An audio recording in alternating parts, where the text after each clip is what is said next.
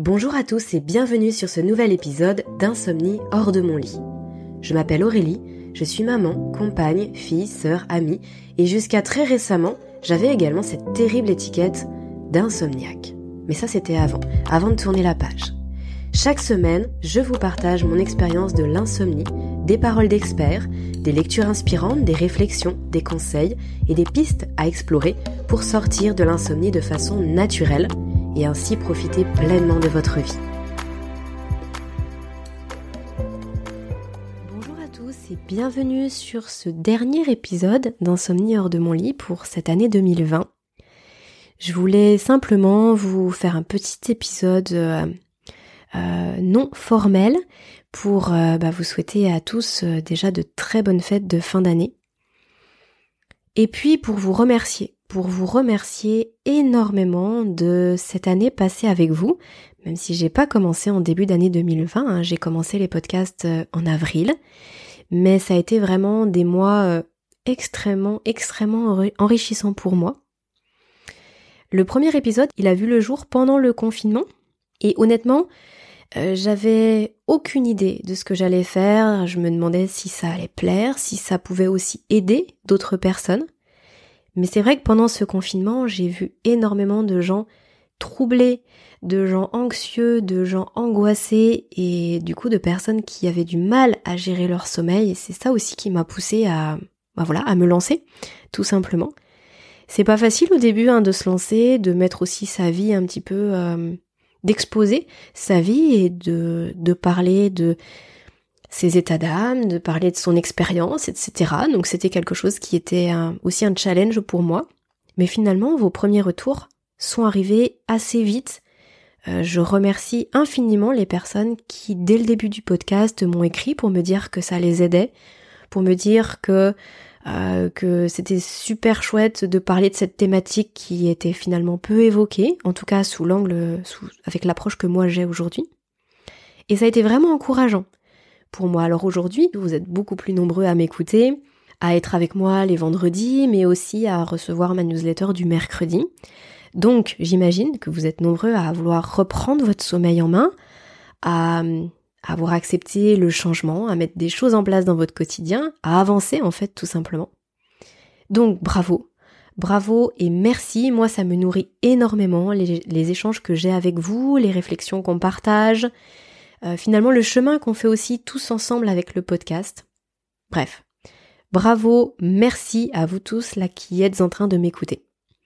Alors pour terminer cette année, j'avais justement envie de vous partager une réflexion, une réflexion sur le terme d'insomniaque.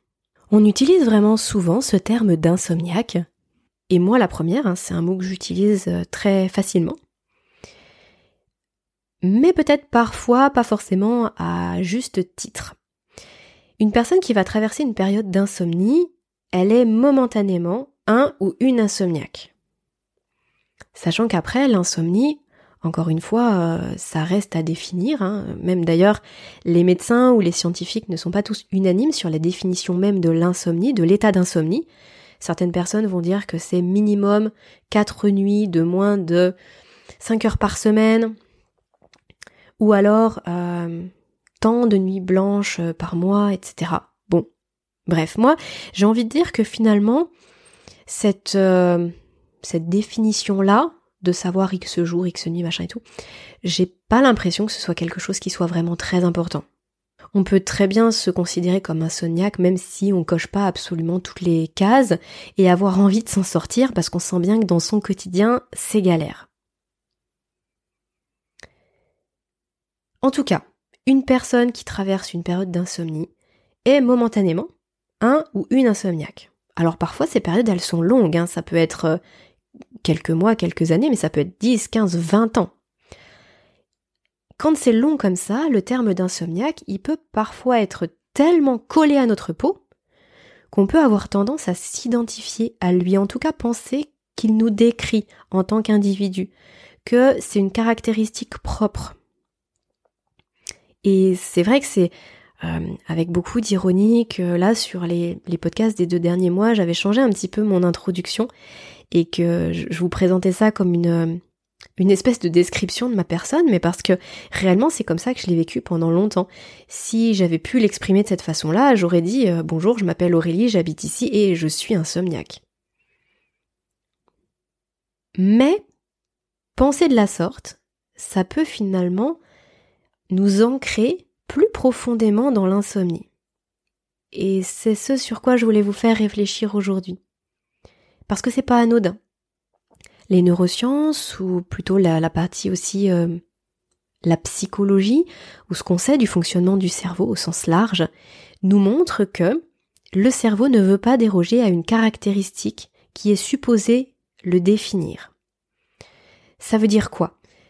Ça veut dire que le cerveau, il ne veut pas être différent de ce qu'il croit être depuis toujours. Parce que finalement être différent, ça veut dire changer de façon de fonctionner. Et parfois, le changement est bien, bien plus effrayant que de faire ce qu'on a toujours fait, même si c'est pas positif pour nous. C'est comme si au fil du temps, l'inconfort était devenu sa zone de confort.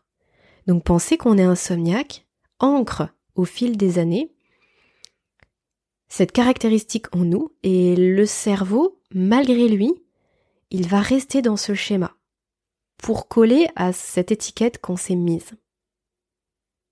Donc ça peut valoir le coup de réfléchir à ça. Moi, ce que je voudrais vous dire aujourd'hui, c'est que être insomniaque, ce n'est pas une fatalité. Et d'ailleurs, je l'évoquais dans un épisode passé, que être insomniaque, ce n'est pas une maladie. D'accord? C'est un déséquilibre.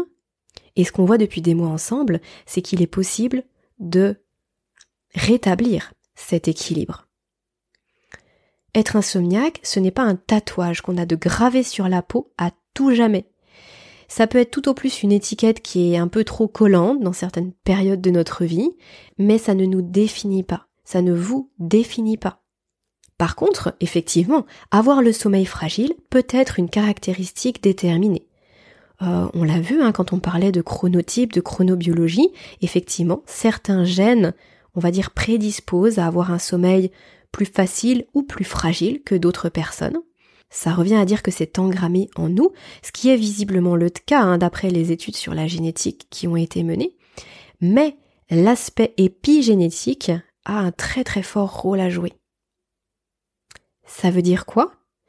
Ça veut dire que nos choix, notre vie, notre environnement vont nous permettre de prendre cette caractéristique et de la faire s'exprimer d'une façon ou d'une autre. Concrètement, ça signifie qu'on peut avoir le sommeil fragile et faire de l'insomnie toute sa vie. Ou alors on peut avoir le sommeil fragile et se donner la possibilité, réunir toutes les conditions pour avoir un bon sommeil. Certes, ça peut être assez déconcertant de voir que certaines personnes ne font absolument rien pour leur sommeil et que pourtant elles ont un bon sommeil. Donc c'est facile, sans rien faire. Ok? Pour nous, ça va demander une organisation, ça va demander des choix, parfois des efforts importants pour arriver au même résultat. Mais c'est comme ça. Il faut accepter qu'on ne soit pas tous sur le même pied d'égalité dès le départ. C'est vrai pour le sommeil, mais c'est vrai pour bien d'autres choses dans la vie. Il y a des gens qui vont euh, euh, courir, euh, qui vont se mettre au footing. au bout d'un mois, ils vont être capables de courir limite un marathon parce que parce que voilà, ils sont presque faits pour bonne longueur de jambes, bon, bonne capacité pulmonaire, enfin tout ce que vous voulez. Et pour d'autres, ils vont s'entraîner à faire de la course à pied pendant des mois, des mois et des mois, et ils arriveront tout au plus à courir un 20 km. Bon, c'est comme ça. On ne doit pas tous mobiliser la même énergie ou simplement activer les mêmes leviers pour obtenir les mêmes résultats. C'est vrai pour le sommeil, c'est vrai pour l'alimentation, pour l'immunité, pour la force physique, etc. Mais quand même, à la lumière de tout ça, j'ai envie de vous poser une question.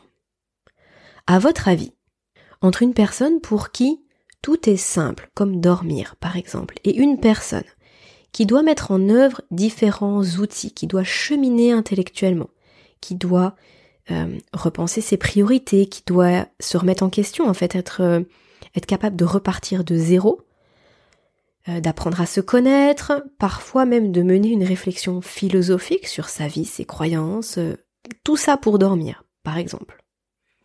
Eh bien, selon vous, laquelle de ces deux personnes est la plus ouverte d'esprit, la plus éveillée vis-à-vis de, de soi, en fait, en connexion à soi? Laquelle de ces deux personnes entretient le plus de bienveillance vis-à-vis de son corps, vis-à-vis de soi-même? Et surtout, laquelle de ces deux personnes a le plus confiance en son corps et la plus grande flexibilité et capacité d'adaptation? Eh bien, je peux vous dire que quand on sort de l'insomnie chronique, la réponse à ces questions, elle est évidente. Je vais vous laisser là-dessus. Je vous souhaite à tous de très très bonnes fêtes de fin d'année. Profitez de vos proches. Moi, je vous retrouve en 2021 pour une nouvelle année où on va tous prendre soin de notre sommeil et de notre santé. Voilà, cet épisode touche à sa fin. Si le contenu que je vous propose sur le podcast vous aide à cheminer vers un sommeil plus serein et à vivre mieux, alors je vous invite à le noter tout simplement et à m'offrir 5 petites étoiles. Cela soutient vraiment mon travail et m'encourage chaque semaine à vous proposer ce contenu gratuit.